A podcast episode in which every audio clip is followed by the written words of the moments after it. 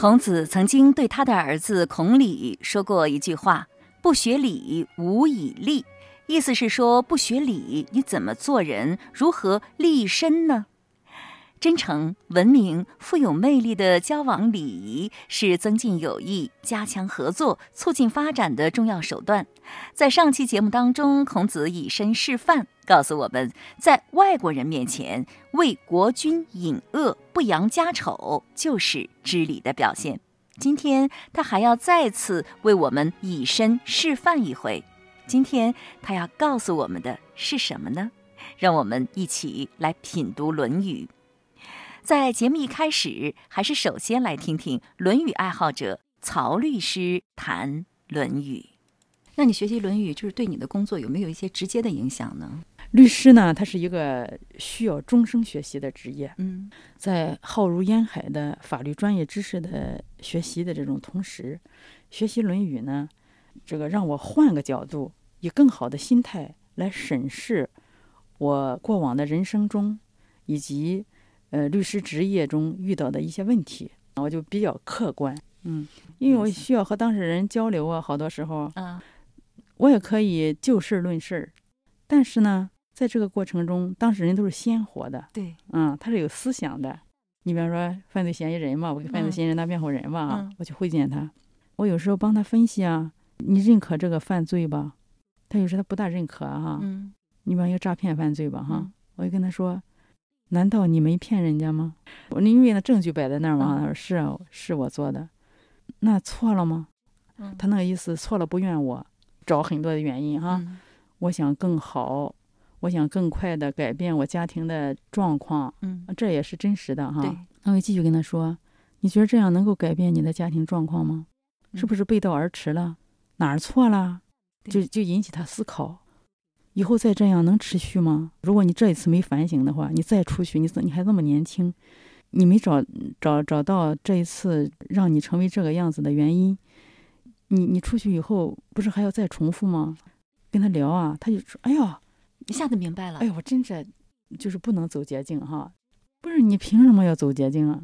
是吗？你凭什么要骗人家钱啊？大家都不容易啊，骗你你是要负责任的，你侥幸。”不发现你是吧？你自己良心上会会心安吗？这个钱不是你自己赚来的，你骗人家的是吗？他他心安吗？他好像挺心安的吧？他不反省，他高兴啊。他要是没有得逞进监狱，被人逮住了呢？他就是着急啊。就是慢慢的这样，通过会见他，帮他梳理，啊，他就说：“哎呦，我以后出去，我好好的，我我我我跟过去告别。”我说：“那多好啊！你的父母、你的家人会非常的高兴的哈。然后出去以后能不能？”嗯，继续跟你联系。我说好啊，确实这些人挺迷茫的，也挺可怜的。是因为他很多原因造成的。对对对，为犯罪嫌疑人做辩护人，也不是帮坏人说话，他也有自己的权利。嗯，虽然你举的是一个犯罪分子的例子，但我觉得每一个人都应该这么想一想：自己想得到的没有得到的时候，到底是为什么？事与愿违的时候，到底是为什么？而不要仅仅怨天尤人。看看那个愿望对不对？对，有一些愿望是不对的。对。如果自己力所不能及的时候，你为什么要有那个愿望呢？对自己不好，对他人也不好。要力所能及。有的时候是愿望不对，有的时候是方法不对，嗯，总有不对的地方，一定要把这个不对的地方找出来。对对对。我觉得曹律师劝导人还是很有一套的。你听他说的多在理儿啊，不知不觉之间就被说服了。曹律师认为这是学习《论语》的功劳，否则以其昏昏，怎能使人昭昭呢？曹律师自己明白了，有机会与他接触的人自然也就受益了。下面我们就要进入《论语》正文的学习了。今日嘉宾马庆西老师。马庆西，山东省实验中学语文教师，对中国传统文化经典有着深入的研究和体验，深入机关、学校、社区进行讲座数百场。今天孔老夫子要继续以身示范，教我们学礼。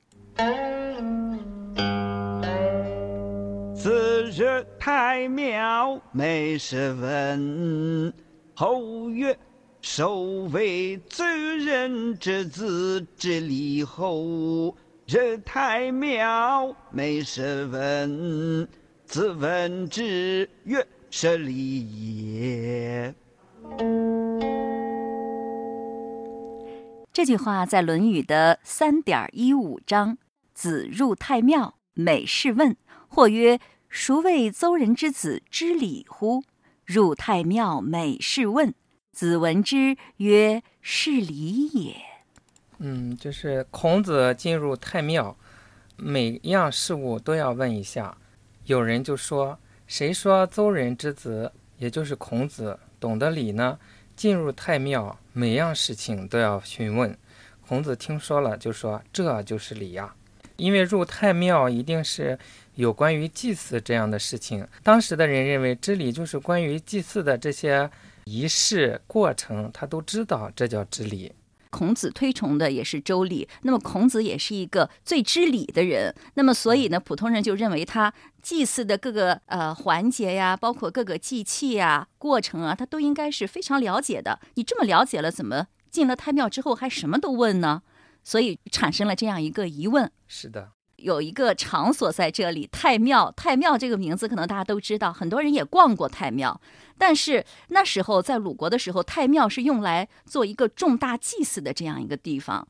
这个太庙是供奉这个先祖。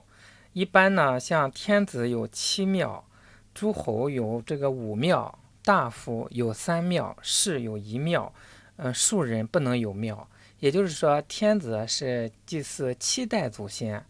呃，诸侯国像在这里的太庙，嗯，毫无疑问应该是鲁国的太庙，是作为诸侯国，那他就可以祭祀鲁国的五代先祖。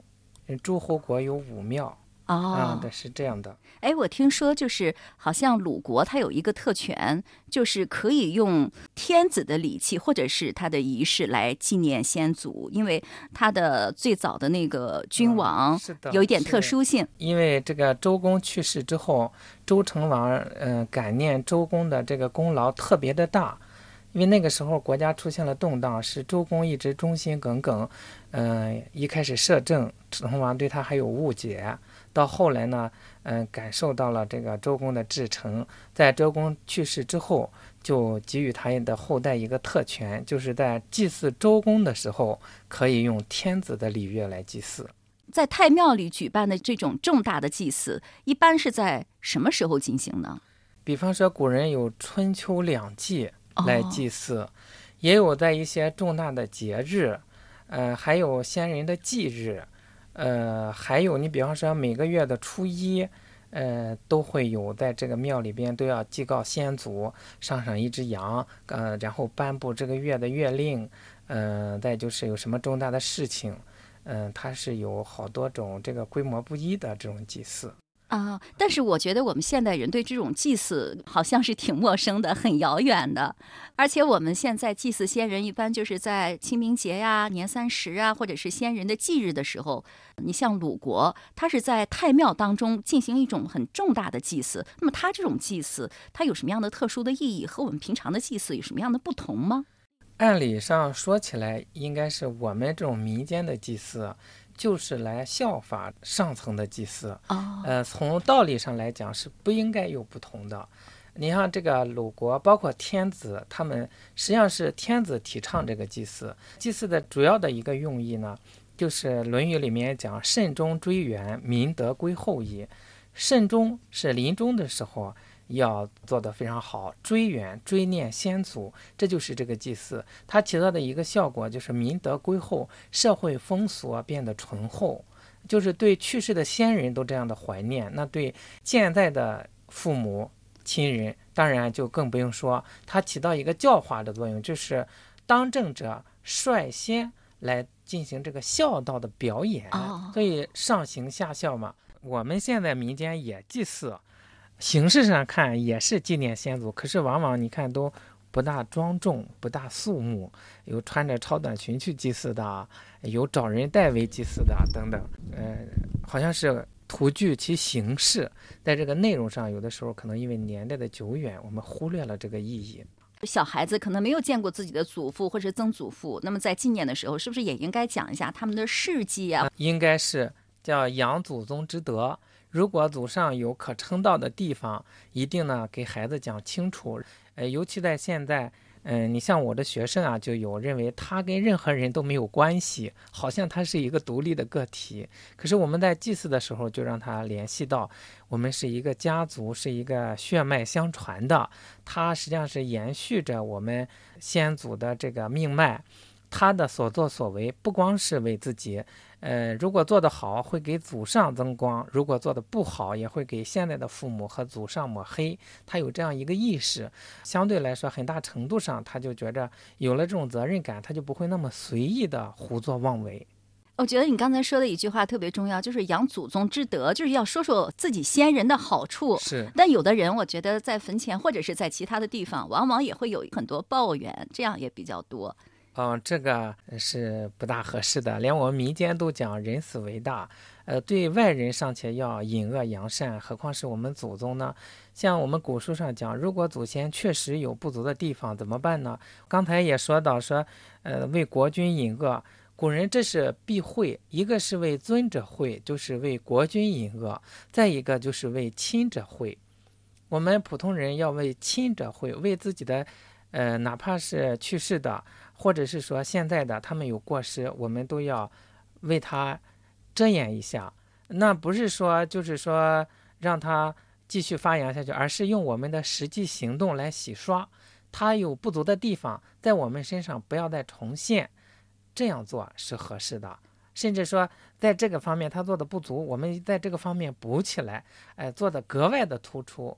这是那怎么更积极的意义了？那怎么叫补起来呢？比方说，两位老人在世的时候，两口子天天吵架，我们现在夫妻和睦，这都叫补起来了。啊，就是他两口子天天吵，我们要夫妻和睦，这就叫补起来了。是的，要是跟孩子说你爷爷奶奶活着的时候天天吵架呀，哎呦，那可没法说了。那你看，把不良的信息传导下去，我们的孩子可能也会重蹈这样的覆辙。而如果我们自己立志要弥补，那我们做的很好，孩子跟我们学习，他不知道。爷爷奶奶有过这些过失，他只记得爷爷奶奶这种好的方面，那么他在这种自豪感下，他会越发的促使他上上进。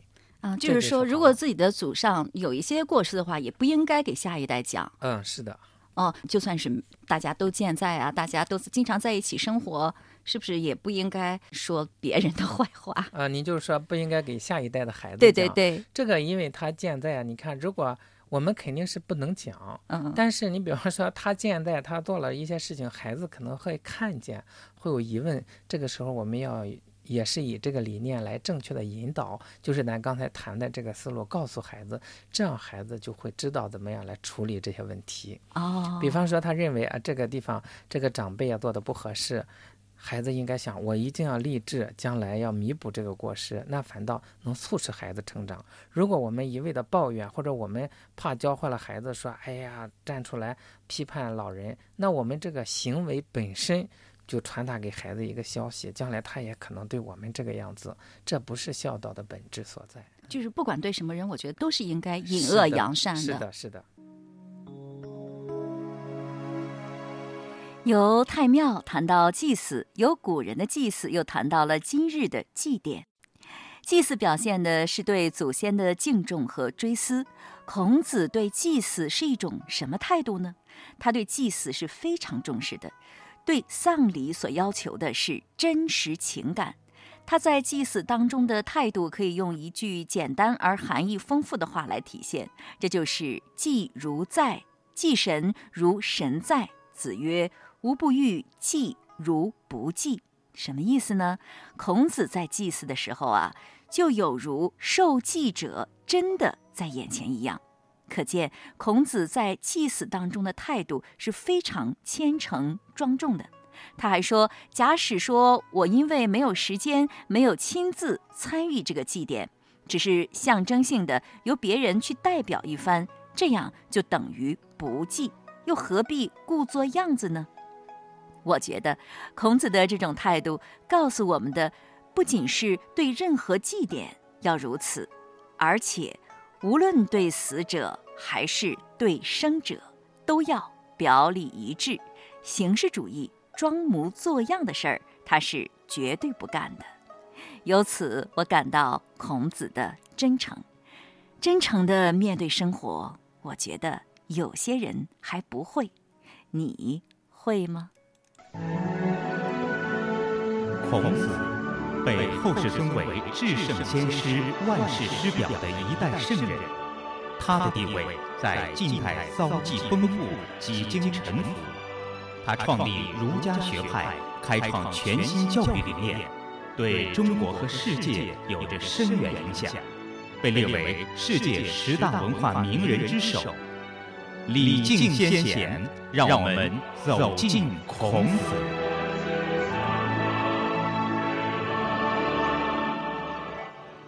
让我们继续品读《论语》。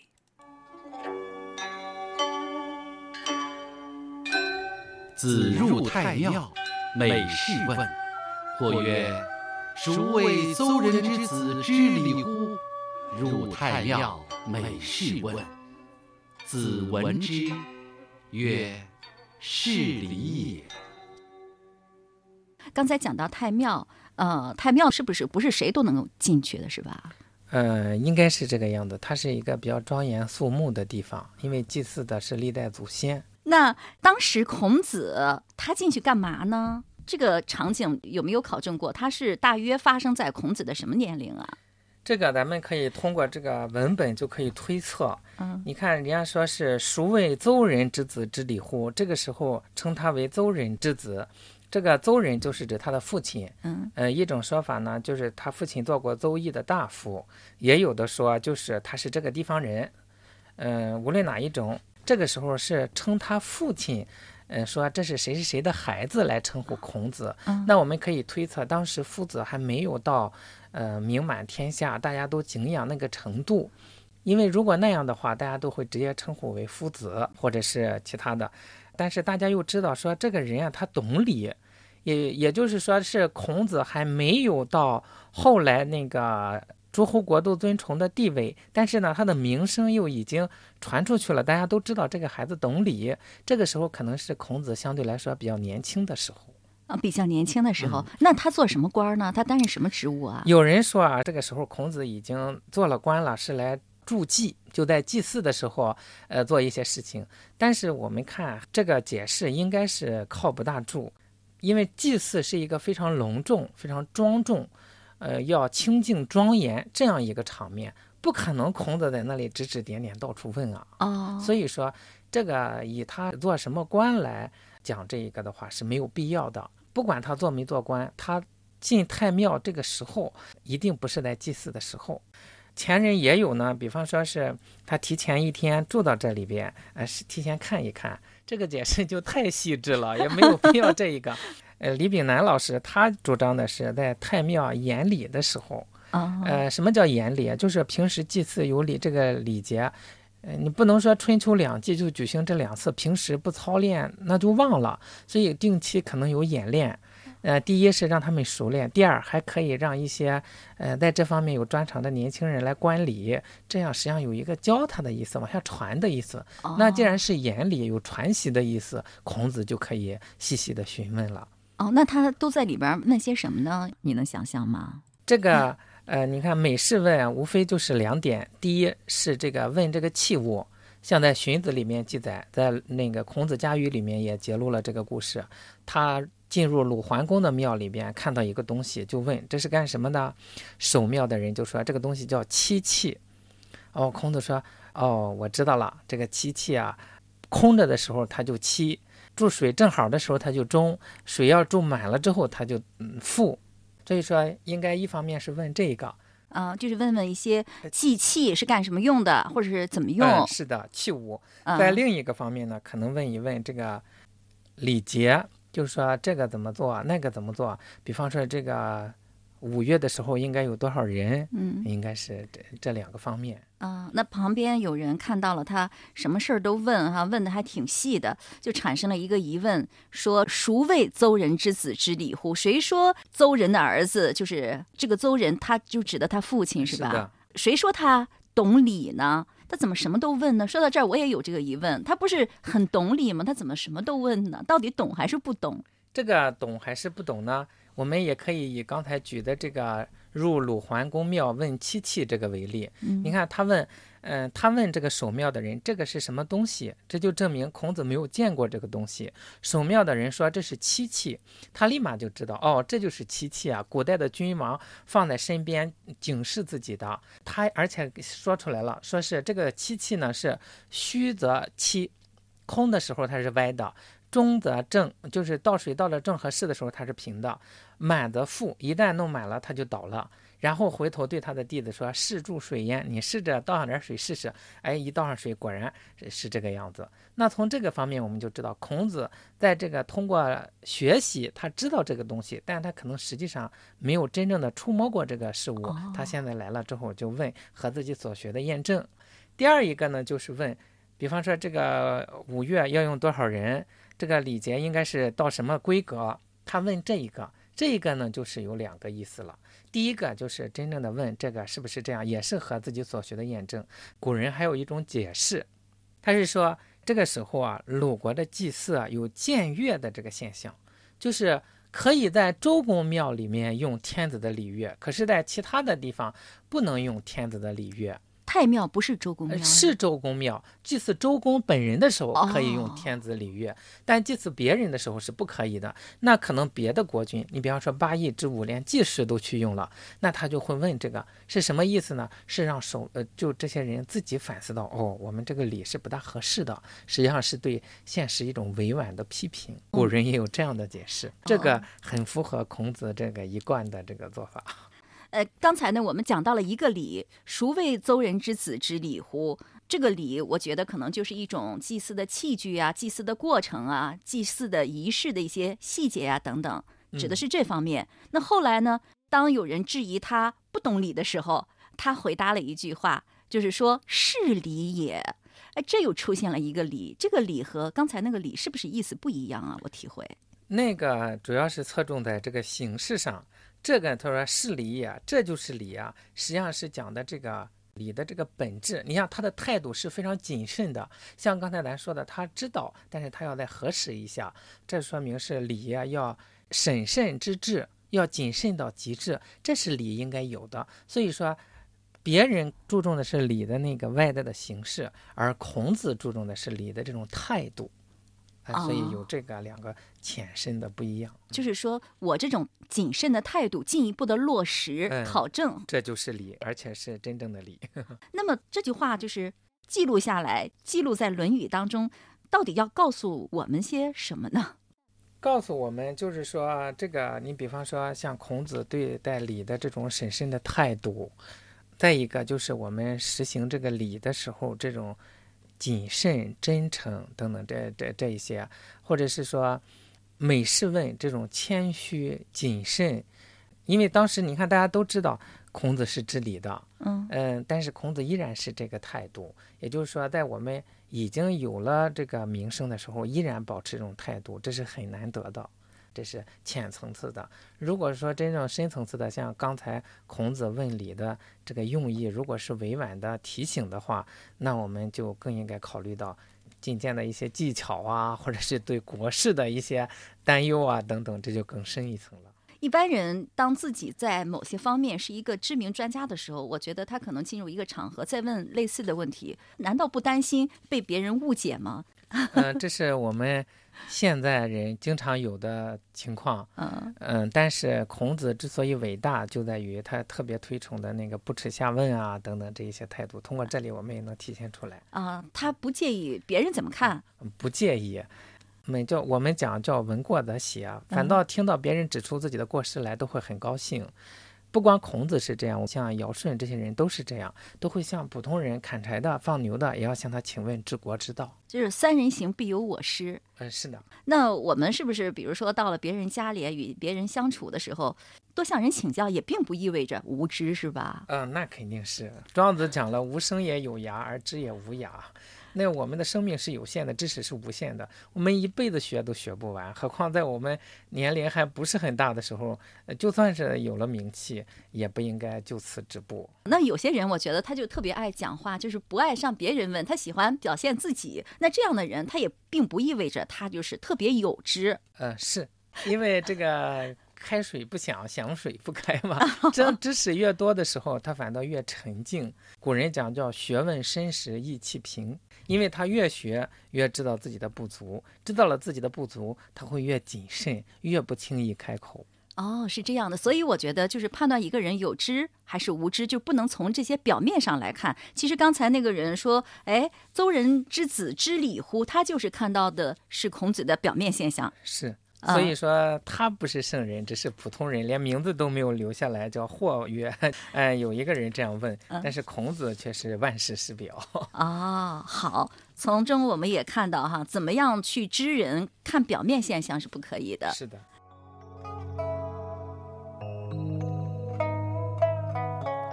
原来虚心向他人请教是礼，做事认真、小心求证也是礼。我还觉得，这又岂止仅是知礼呢？这还是知人知己。他没有傲慢，心无旁骛，对自己看重的事物孜孜以求。他内心纯净，少有杂念，所以可以把事情做到极致。我们可以想象一下，若人人皆能如此，这个世界。将会是多么和谐美好！听众朋友，今天的节目就是这样了。品读《论语》已经上载山东经济广播手机客户端，欢迎在经典栏目当中查找收听。下周日同一时间再会。